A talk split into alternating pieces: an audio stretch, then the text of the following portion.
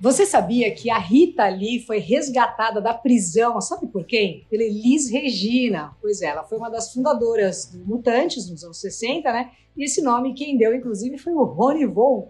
Chegou a entrar na USP, mas trancou para ser cantora e conquistou geral. Hoje, a rainha absoluta do rock brasileiro, Rita Lee, no Cada Caso, um Caos.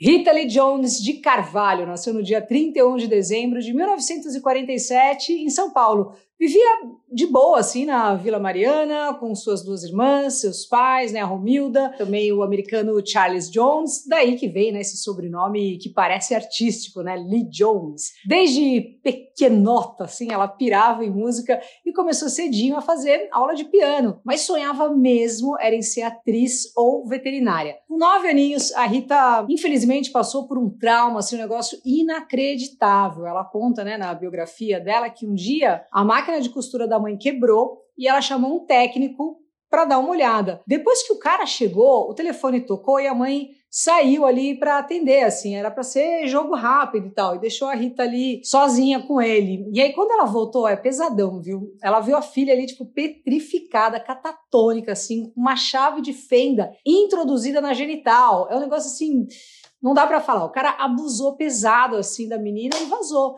Ela conta que não lembra de ter sentido dor, nem lembra o que aconteceu direito, mas disse que sabe que isso marcou ela no fundo da alma. Ela fala também que a partir daí passaram a tratar ela como uma espécie de, ela disse, né, aleijadinha psicológica. Todo mundo da família começou meio que a fazer vista grossa, sabe, passar um panão mesmo ali para os seus comportamentos mais assim desajustados, vamos dizer. Mesmo quando tinha suas oscilações de humor e tacava o terror geral, era cara de paisagem, nem me viu, ninguém falava nada. Na adolescência começou a pirar, então, assim, total com música. Amava os Beatles e os Rolling Stones, mas também pagava um pau, assim, para Calbi Peixoto e o João Gilberto. Foi nessa época que ela montou a primeira banda, Túlios Trio. Terminou a escola, entrou na USP para fazer comunicação social, mas não virou assim. Ela queria mesmo era fazer música, né? Essa era a história dela. Trancou o curso e acelerou com a segunda banda, a Teenage Singers. E no meio das gigs ali conheceu uma outra banda de uns caras talentosos, Arnaldo e Cláudio Batista.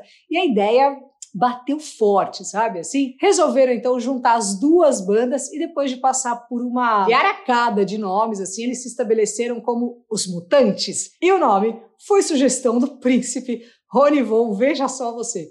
Os Mutantes fizeram assim um pota sucesso e lançaram vários discos que até hoje são icônicos para a música brasileira. Apesar de nascer no meio da tropicália ali, né, fervendo, foram um dos primeiros a flertar mesmo com rock psicodélico. E essa foi uma das, vamos dizer, desculpas, né, que o Arnaldo usou ali, inclusive para dar um pé na Rita em 72. Ela conta também nesse no livro dela que o Arnaldo assinou sua demissão porque ela não tinha o virtuosismo necessário que a banda precisava. Veja você. Isso não só colocou um fim na formação clássica, né, dos Mutantes, como também enterrou ali, né, sepultou o casamento da Rita com o Arnaldo. A fila andou e no ano seguinte ela lançou aquele disco absurdo que foi o Fruto Proibido, que entre outros hits com R maiúsculo tinha a famosíssima Ovelha Negra, que né, catapultou a Rita ali para o estrelato e garantiu para ela esta alcunha de rainha do rock brasileiro. Ela foi uma das primeiras mulheres a, a tocar guitarra no palco mesmo, né? Assim, só para você ter uma noção, a importância dela, é um negócio assim absurdo. Daí para frente foi um sucesso atrás do outro, com vários hits famosíssimos, né? Como Lança Perfume, Banho de Espuma, Doce Vampiro, Baila Comigo. a lista é gigantesca. Eu lembro aí da minha afinada mãe ouvir esse disco em looping. Era um negócio assim, meu Deus. Sobre drogas, a Rita tá há 18 anos limpa, largou as dorgas tudo, mas já teve suas baguncinhas ali, né, com os ilícitos e tal. Além de ser internada algumas, várias vezes, já passou pela alfândega com um colar cheio de LSD e em 76 foi presa junto com Gilberto Gil no auge da ditadura militar por porte de maconha. Só que ela nem estava fumando na época, assim, porque ela estava grávida do Beto Lee. Ela fala, né, que foi pra cadeia, passou um veneno ali, sem nenhuma assistência para gravidez, até que um dia chega lá a carcereira e avisa que tem, ó, tem uma famosa aí na porta causando e tal. E aí tava lá atacando o terror, querendo levar a Rita embora de qualquer jeito e tal. E a salvadora da pátria ali era ninguém menos que a mãe da MPB, Elis Regina. Em 2012, a Rita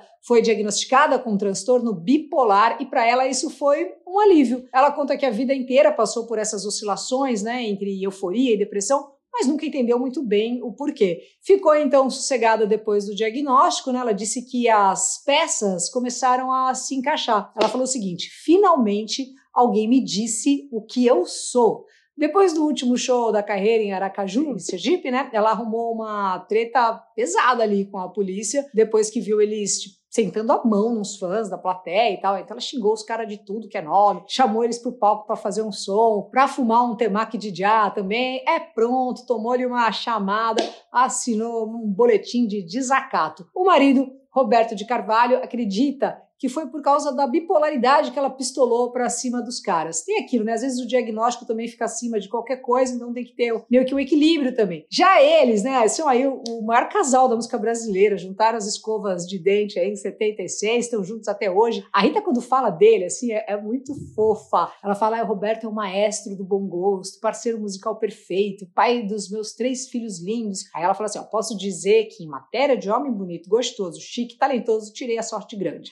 Fecha aspas. Ela também tem dois netos, né, a Isabela e o Arthur, e fala que como avó é uma mistura de Dona Benta com Dercy Gonçalves, maravilhoso, né? Ela fala que ela é contadora de histórias, só que é boca suja. Sabe tanto contar história que desde os anos 80 ela já lançou vários livros infantis, cheios de mensagens importantes, né, também sobre o meio ambiente, sobre a causa animal, né? A Rita inclusive é vegana um tempão, sempre lutou aí para defender os bichinhos. Uma vez durante essa história é legal. Teve um show do Alice Cooper aqui em São Paulo, ele fez aquelas doideiras dele lá no palco e tal. E numa delas, ele dava, meu, era um negócio né, nada a ver mesmo, assim, ele dava umas bicas numa cobra de verdade e tal. Aí a Rita ficou pistola, deu um jeito de entrar no backstage, pegou a gaiola com as cobras tudo e ó, deu fuga. Pensa nisso, né? A mestra simplesmente roubou as cobras do Alice Cooper. Em 2021 ela passou por um outro, né, outro susto aí, descobriu um câncer de pulmão, mas logo partiu para o tratamento e conseguiu se curar. Ela anunciou mais um livro, né, o Rita Lee, outra autobiografia que foca nesses últimos três anos aí, né, que teve isolamento por conta da Covid e a treta contra o câncer. O livro, é, ela vai lançar em maio e a pré-venda já bateu o topo ali dos mais vendidos da Amazon. Ah, e diz que vem filme da rainha por aí também. Hoje a Rita tá aposentada, tá lá quietinha no canto e diz que não quer mais tomar dorgas, porque ela falou assim: eu já tomei, já sei como é. Hoje ela tem mais vontade de ler mesmo, aprender, de pintar. Ela prefere focar na meditação, prefere ver um bom filme, ou como ela mesma diz, coisas que dão tesão na alma. Quando perguntada se ela gostaria de viver para sempre, ela foi categórica. Abre aspas. Deus me livre, fecha aspas. Ela se considera muito sortuda pela família que tem, né, por ter trampado com música durante 50 anos e disse que a frase que gostaria de ver escrita no seu epitáfio é: nunca foi um bom exemplo, mas era gente fina. Demais, né? E você, conta aí pra gente qual som da Rita que você mais curte, qual memória afetiva que você tem, ou mais atual que você quiser. Deixa aí nos comentários um brinde à rainha do rock, Rita Lee. Para falar sobre, vamos ver a nossa psiquiatra incrível, a, a a doutora Jéssica Martani, médica com certificação em Nova York, duas pós, é faixa preta aí, nos dodóis mentais, super gente boa. Fala aí, Jess. Fala aí, pessoal do Cada Caso. Bora então falar de transtorno afetivo bipolar. Aliás, vocês sabiam que hoje, segundo a OMS, existem 4,2 milhões de brasileiros com esse transtorno? É gente pra caramba, né? Então bora lá. Vou falar aí algumas características importantes para a gente não errar no diagnóstico. A primeira é que as oscilações de humor elas são bem marcadinhas. É necessário que a gente tenha um quadro de depressão que ocorre aí por algumas semanas e um quadro de euforia que ele vai se manter por alguns dias. Não existe isso de ter uma oscilação no mesmo dia. Muitas vezes a gente acaba confundindo esse diagnóstico com transtorno de personalidade borderline, então não tem a ver, beleza? A segunda é sobre as características da euforia. A euforia, ela interfere no nosso julgamento, no nosso pensamento, no sono. Então, é uma agitação intensa psicomotora, a pessoa fala muito, fala alto, é uma alegria desproporcional ao ambiente. Aumenta a nossa impulsividade, a pessoa começa a ter é, necessidade de sono, e é nesse momento que as pessoas podem se colocar em situações de risco. E a terceira parte que é bem importante é que o diagnóstico de transtorno afetivo bipolar ele pode levar até 10 anos para os médicos conseguirem chegar à conclusão do diagnóstico. Por quê? Porque muitas vezes a depressão ela é muito mais marcada e a euforia é mais branda. E aí os médicos acabam achando que é mais uma depressão. E fica um alerta também. Se você teve aí várias depressões, depressão que não melhora com antidepressivo, é que o diagnóstico pode não dar certo. E, gente, a quarta parte importante é que o transtorno afetivo bipolar é uma doença séria, é uma doença que não tem cura e é uma doença muito associada a suicídio. Por isso, a importância do diagnóstico. E até mesmo a Rita, ela disse que ela se sentiu bem aliviada com o diagnóstico, porque ela então parou de sentir essas oscilações de humor. O tratamento ele vem para trazer alívio e qualidade de vida para o paciente. E eu conheço diversas pessoas com esse diagnóstico que são super talentosas, criativas e com o tratamento conseguem sim ter uma vida normal e uma vida de sucesso. Então, gente, bora se cuidar.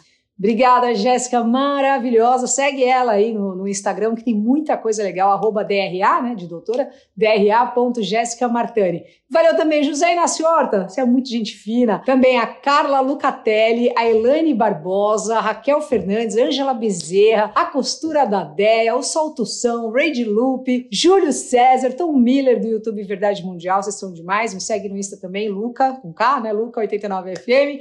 E quinta que vem tem mais. Spoiler, Pedro Pascal. Aguardem.